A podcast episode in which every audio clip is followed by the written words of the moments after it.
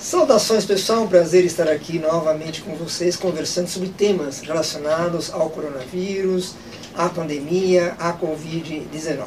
E hoje estamos aqui né, novamente com o professor doutor, docente da Faculdade de Ciências Médicas da Santa Casa de São Paulo, psiquiatra Guilherme Messens. É um prazer recebê-lo aqui para conversar hoje de um tema né, que vem crescendo né, na sociedade brasileira, principalmente, né, que é a questão do luto. Nosso tema central, vocês sabem, é luto e pandemia. E eu queria te ouvir um pouco do ponto de vista psiquiátrico, em primeiro lugar, uma fala mais abrangente, né, dizer, como que a psiquiatria vê a questão né, do luto e, a, e, os rituais, né, tudo aquilo que envolve esse momento. Muito bem. Oscar, mais um prazer estar aqui, mais uma vez um prazer estar aqui é, nessa, nesse programa que a, aqui a faculdade tem oferecido para toda a comunidade. É, esse é um assunto necessariamente é, triste, por definição, é, mas que inevitavelmente vem sendo enfrentado pela sociedade. Luto é uma experiência é, compreensível, é uma experiência de significação pessoal e que em si não traz nenhuma característica patológica. É, o luto é a experiência da perda de alguém. Se eu pudesse dizer psicologicamente, é a presença da ausência. Porque não dá para se dizer que o luto seja uma ausência, porque ele é pungente, porque ele é intenso, ele desenergiza a experiência da pessoa, ele é, é, é algo que é tão marcante que é mais correto dizer que o luto seja uma presença, a presença de uma ausência. Então, essa experiência que é compreensível, ou seja, faz parte é, do corpo, do, do, patrimônio de experiências possíveis é, da humanidade, ele pode se complicar em certas situações. Ele pode transitar gradualmente por uma experiência patológica de uma depressão. Então, ele é algo compreensível e que, a partir de certo limite, que não é fácil de se estabelecer, que depende da pessoa, que depende dos valores culturais da pessoa, que depende do momento de vida, da personalidade prévia da pessoa, ele pode ser entendido psiquiatricamente como uma experiência complicada, uma experiência alterada. E aí sim, ele viraria mérito de um tratamento no sentido forte da palavra, um tratamento psiquiátrico que busca reverter não o luto, veja bem, mas as consequências é, do luto. Um pouco como existe uma, uma, uma, uma brincadeira, evidentemente numa metáfora, um pouco como existe uma infecção secundária sobre uma doença que a pessoa já tem, sobre uma fragilidade que é o luto pode acontecer uma complicação do luto, é, e esse sim é, é, objeto de tratamento. O luto em si é objeto de compressão, é objeto de digestão, de processualização, incorporação pela, pelo psicológico da pessoa. Agora, no presente momento, além dessa questão do luto individual, claro, que merece todo o nosso né, respeito e, e as homenagens, nós vivemos um momento de luto coletivo.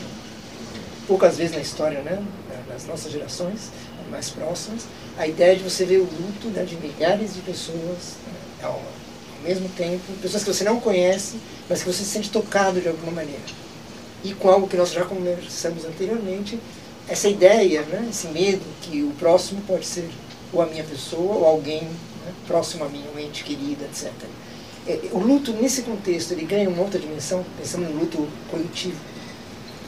Esse luto que nos toca é, de uma maneira coletiva que aparece no fato de sabermos que existem muitos semelhantes que têm falecido por causa de uma doença que permanece ativa no meio, tem duas características que são muito singulares e que diferenciam as experiências que a gente, na nossa geração, nós aqui que estamos conversando, e provavelmente a imensa maioria dos que estão nos ouvindo e vendo, é, compartilham que é o fato de que, é, primeiro, é, a humanidade, o Ocidente, pelo menos, é, nunca teve um período tão longo de ausência significativa de uma calamidade pública que envolvesse tantas mortes.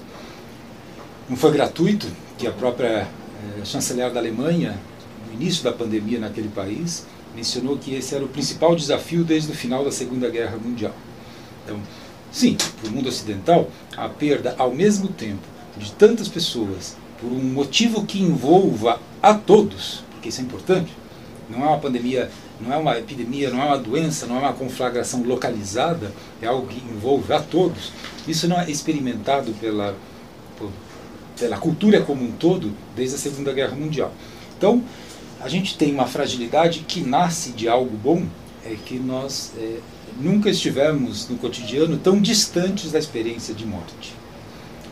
O, o, incremento de tecnologia da saúde que aconteceu, principalmente nas últimas décadas, e que alongou seguramente a expectativa de vida na maioria dos países, Brasil incluído, ele faz com que a experiência da morte fique como um pano de fundo, é, e é melhor que seja assim, um, um pano de fundo indesejável, com o qual a gente não se acostuma e em relação ao qual a gente não tem a necessidade de tomar uma medida contínua, frequente.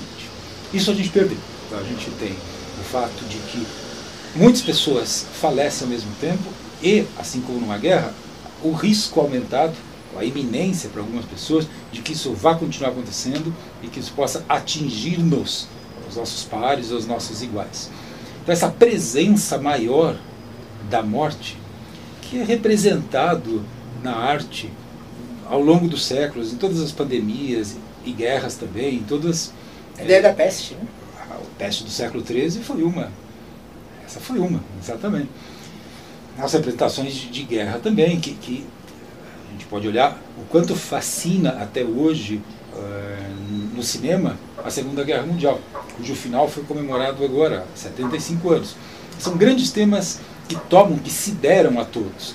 É, a gente está enfrentando isso. Então, isso dá matizes especiais para o nosso modo de viver as coisas. E isso a gente tem vivido agora. É, na dimensão do medo, na dimensão da expectativa e na dimensão do luto.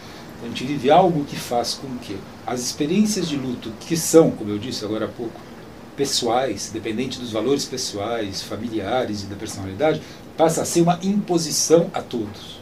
Essa experiência é muito nova. É, não, não há uma geração nova é, no Brasil que tenha essa contínua experiência da necessidade de ressoar com um luto que seja é, de todos, que seja partilhado. E eu acho que esse, esse é o desafio. Esse é o desafio para quem é da saúde mental, mas evidentemente é um desafio de toda a cultura de como conseguir incorporar é, na vida essa presença de que nossos pares, nossos semelhantes têm falecido, às vezes, o que é mais doído, anonimamente. E essa ameaça de algo invisível? Que ao contrário de uma guerra, por exemplo, você tem né, um tanque na rua, você tem nos filmes, né, você tem a questão do sangue, do contato físico, de certa maneira. Nós, né, nós Brasil o mundo, né, enfrentam um inimigo invisível tanto que a gente segue né, o distanciamento social, a gente abre as janelas, a gente utiliza a máscara, mas esse inimigo ele está presente no ar, de certa maneira. Ele é onipresente, né? é quase como uma divindade né, grega, nesse sentido. É, em termos de uma visão né, mais analítica, mais psiquiátrica, isso aumenta um pouco o medo que as pessoas podem ter de vir a sofrer esse luto que o senhor comentou no começo do papo? Isso tem uma consequência é, psicológica que é justamente, numa palavra só, a redução do perímetro de segurança. Então, a gente recuar e olhar esse fenômeno da guerra, o inimigo ele é compacto, ou seja, ele se arma como uma frente é, em relação à qual a defesa é montar-se numa frente também. Isso faz com que os perímetros de segurança fossem compartilhados. Se a gente olhar historicamente, também nas últimas décadas, isso já vamos fazer já 50 anos, é quando começou a, quando surgiu e começou a crescer na sociedade o fenômeno dos atentados terroristas. O atentado terrorista tem uma característica pro psiquismo que é parecida em dimensão menor o que a gente está vivendo agora, que é a incapacidade de sentir em que perímetro, em que espaço você se sente protegido ou dentro de que região você se encontra junto com os aliados. Os ataques terroristas no metrô, esses que todos conhecem, eles, é, eles fizeram fraquejar essa experiência da zona de segurança.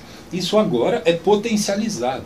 De certa maneira, esse vírus aparece potencializando nessa incapacidade de encontrar qual é a zona de segurança. A zona de segurança vai recuando para os próprios limites do organismo, para os limites da máscara.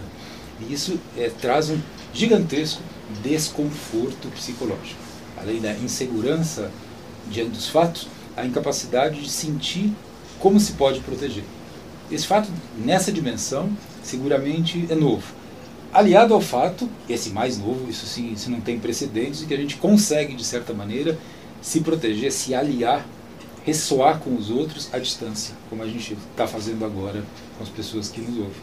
Agora, como que eu vivencio o luto nesse contexto de uma maneira, abre aspas, saudável, fecha aspas? Como que o senhor vê, inclusive a sua experiência né, de consultório, experiência como docente? Luto é um fenômeno de gradual cicatrização e reorganização do psiquismo. Então, é um fenômeno que nos primeiros tempos é, como eu disse, intenso, é de dor e gradualmente, espontaneamente, como uma, como uma vocação primária do humano, o psiquismo vai se organizando novamente para que aquilo que deve acontecer, o que está aberto, as perspectivas de vida, sejam mais presentes do que aquilo que se perdeu. É um balanço gradual, uma cicatriz que, embora vá ficando, vá calando cada vez menos fundo no psiquismo. É, a melhor proteção que existe para o luto, que a humanidade aprendeu nos tempos imemoriais, é a ritualização.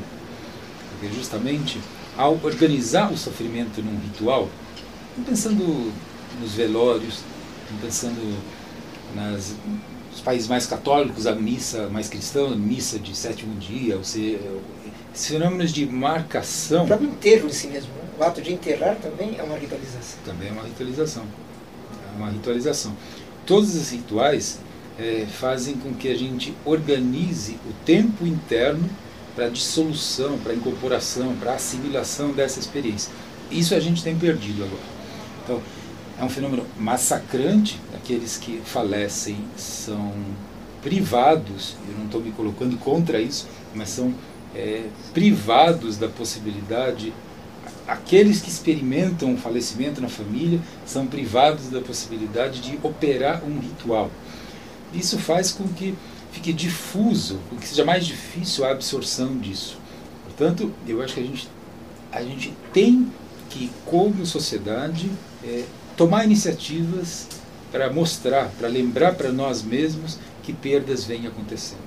Eu saúdo como psicologicamente muito saudável a decretação de luto pelo Supremo Tribunal, pelo governo aqui de São Paulo, independentemente de, de vertente política ou ideológica, é o fato de que a sociedade, a cultura, as pessoas marquem, registrem e expressem que elas vêm experimentando um fenômeno é, que elas nesse momento não podem processar como aprenderam ao longo das gerações. O diálogo com os números, na sua visão né, psiquiátrica, como funciona? Por exemplo, há dois meses aproximadamente, é, todo dia de manhã, à tarde e à noite, né, seja via rádio, seja via internet, via celular, a gente é exposto a uma informação né, do crescimento do número né, de mortes, do crescimento de infectados, do crescimento ou não de recuperados, dizer, todo esse processo é, no imaginário coletivo. Qual é um pouco a sua interpretação disso, a sua percepção, na verdade, talvez seja uma pergunta melhor. Quer dizer, como isso acaba afetando o cotidiano das pessoas, é, aguardar né, um jornal da noite, né, tradicionalmente no Brasil, que é forte, para saber quantas pessoas foram infectadas hoje ou faleceram hoje?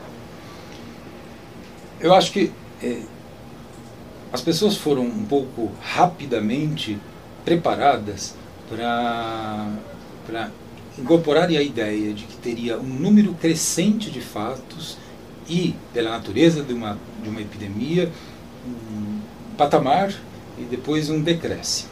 Elas têm uma preparação algo parecido com a preparação de enfrentar uma tempestade numa viagem, por exemplo. Ela vai se formando, ela vai chegar, ela vai cair e se a gente resistir, ela vai passar. Esse imaginário que foi constituído tem fundamento nos dados. Se a gente olhar com o máximo de neutralidade possível para a curva brasileira, ela foi prevista. A gente está de fato enfrentando uma tempestade que foi prevista com as limitações dos sistemas brasileiros, sistema de saúde, sistema de proteção social, esses que fariam com que se toldasse a intensidade com que a pandemia, a dor chegasse nas pessoas. Eles são escassos no Brasil. Eu acho que as pessoas é, estão experimentando nesse momento um cansaço do próprio medo, porque sentem que ainda a trajetória é crescente. Esse é um momento difícil. É, da perspectiva psicológica, esse é o momento mais difícil, porque se aguarda nos noticiários, se aguarda nos jornais, se aguarda até, de certa maneira, se eu puder dizer, até nas notícias inventadas que passam nos grupos, se aguarda, de certa maneira, a frase o pior ficou para trás. Essa frase, o pior ficou para trás, significa que, implicitamente, significa que o melhor virá. E essas frases trazem muito alívio para as pessoas. A gente ainda não vive isso. E por isso a gente tem vivido ainda um momento de acréscimo de tensão, maximizado pelo conflito brasileiro político, pela radicalização, que já não é de hoje, ela só cresceu agora. Dentro de uma tradição judaico-cristã, né, que é a nossa, né, de modo geral, no Ocidente, tem a ideia de que da, da dor vem a compreensão. Grosseiramente, né, em um minuto é isso. Né? A gente tem essa visão judaico-cristã, a dor né, nos torna melhores.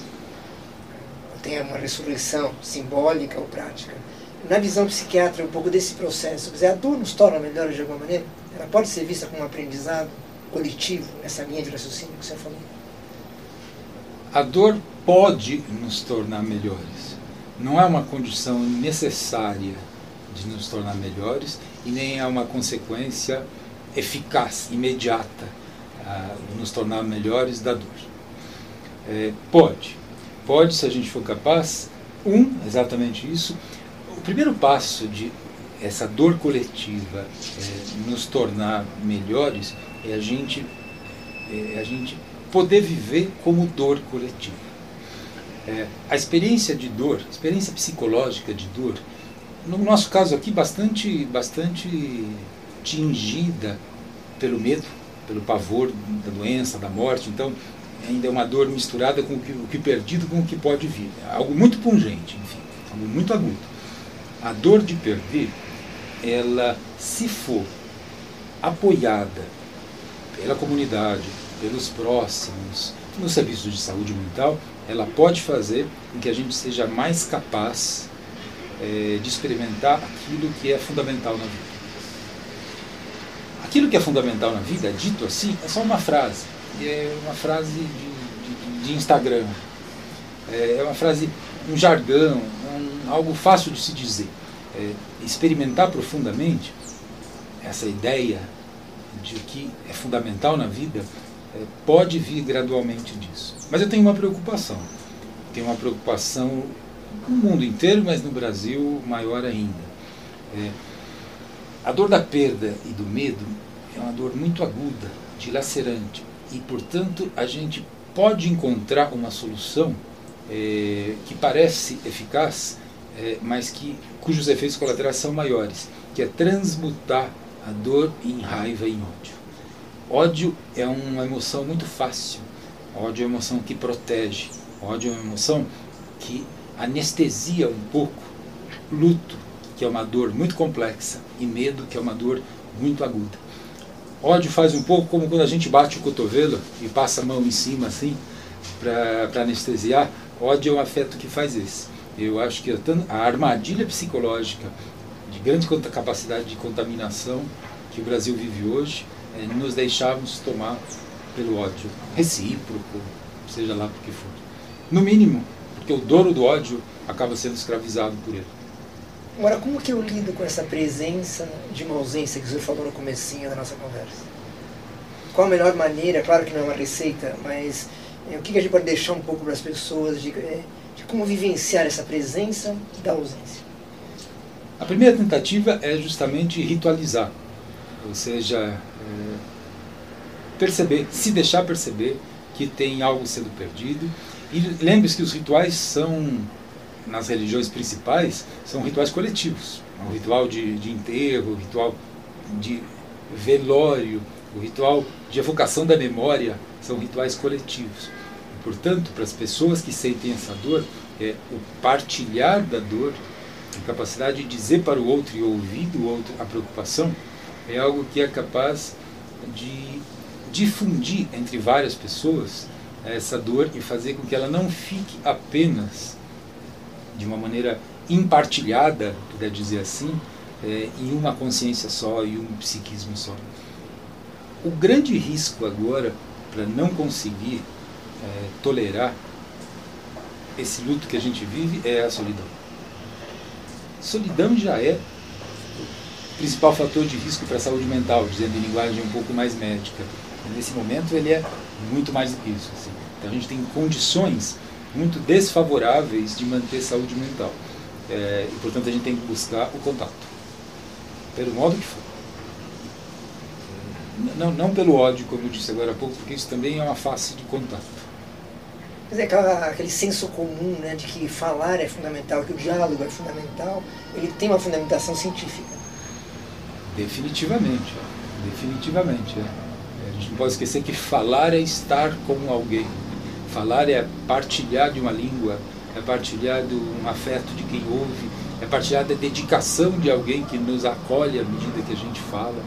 É, o ato de falar, possibilitado pelas, pelos instrumentos tecnológicos, é fundamental nesse momento. Falar, expressar, fazer, participar das lives que têm sido feitas. Evidentemente, a gente está falando uma parcela da população que faz isso.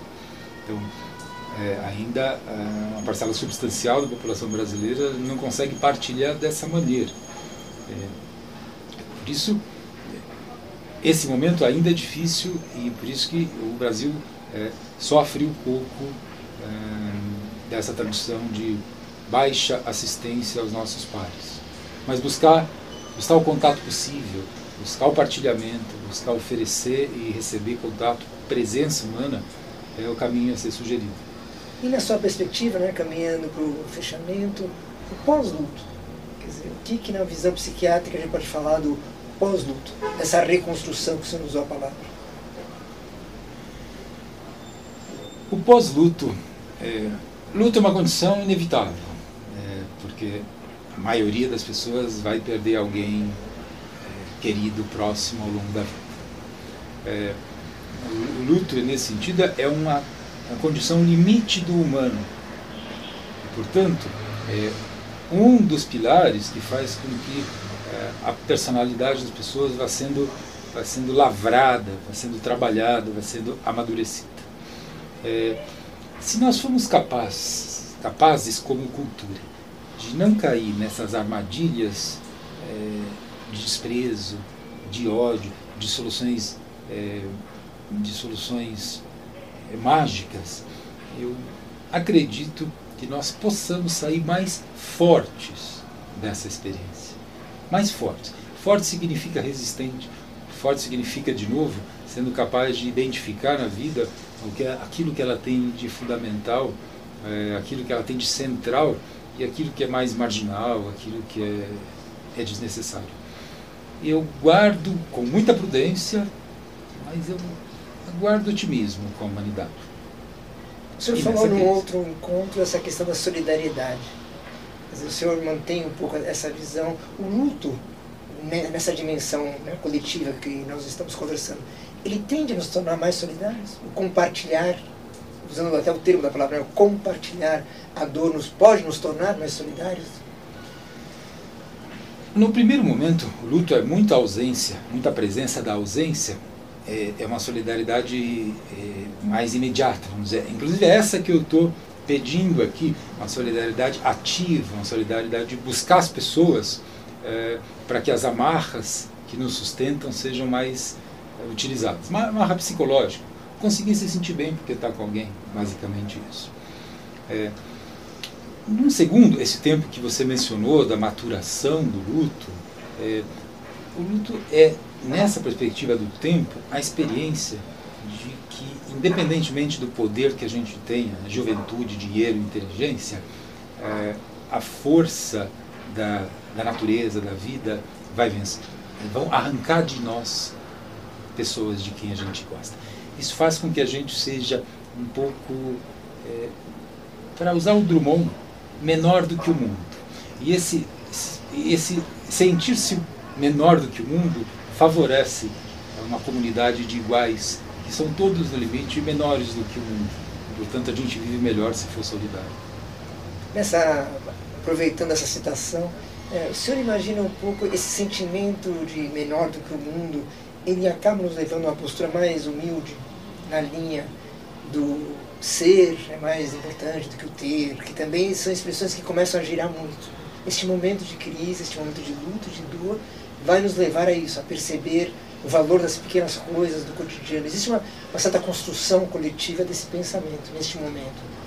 Aparentemente, o senhor vê um pouco esse caminho, ou um dos caminhos possíveis? Eu acho que a solidariedade, compaixão, todas elas são filhas da dor, são filhas da impotência. É, e porque a impotência está cercando todos nós, é, eu acho que tem chance disso acontecer. Quando as pessoas é, evocam essas palavras nesse momento, de uma certa maneira o que elas estão fazendo justamente é invocar pela linguagem aquilo que elas aprendem pela linguagem de que é melhor ser solidário, é, como que ao chamar a frase a experiência emocional venha depois. É, é um bom caminho. Você guiar-se por alguma convicção, mesmo que ela ainda não esteja incorporada, é, é um bom caminho. É, a gente tem que lembrar que as coisas começam pelo imaginário. Os valores são passados gradualmente. Alguém que é muito pequeno, que é muito jovem, é, no Brasil pode não saber qual é o valor da democracia. É, então é necessário que seja sempre repetido, que a gente faça mantra das coisas que valham muito, porque é usual que a humanidade patine, escorregue para fora é, desses valores tão difíceis de se manter. Para encerrar, qual é o seu imaginário como médico, como psiquiatra, né, como pai, como docente? Qual é esse imaginário que o senhor tem na sua cabeça? O imaginário que eu tenho é que a grande dívida que o Brasil tem consigo mesmo é construir um país mais justo e que se a gente for capaz de, com essa experiência, guiar alguns passos é, para ser uma sociedade mais justa, é, nós podemos aprender alguma coisa. A sociedade mais justa é um trabalho de gerações, é um trabalho que não é feito da noite para o dia, mas ele precisa ser feito. E a gente está enfrentando uma situação em que a injustiça é, abre, se desdobra, se, se revela na nossa frente. A gente não precisa decifrar a injustiça agora ela pulula. E se a gente trabalhar pela noção é, de buscar uma, algum caminho para a sociedade ser mais justa, é, seria esse o valor que me guia. Então conversamos um pouquinho hoje com o professor Dr. Guilherme Messas, psiquiatra, professor aqui da Faculdade de Ciências Médicas da Santa Casa de São Paulo. E nosso tema central foi luto e pandemia, mas uma perspectiva né, bem abrangente e pensando sempre na construção desse novo amanhã, desse novo normal, dessa nova realidade que nos espera, que está sendo construída a cada momento. Cada conversa dessas, aliás, é um passo nessa direção. Obrigado, professor. Obrigado, Oscar. Obrigado.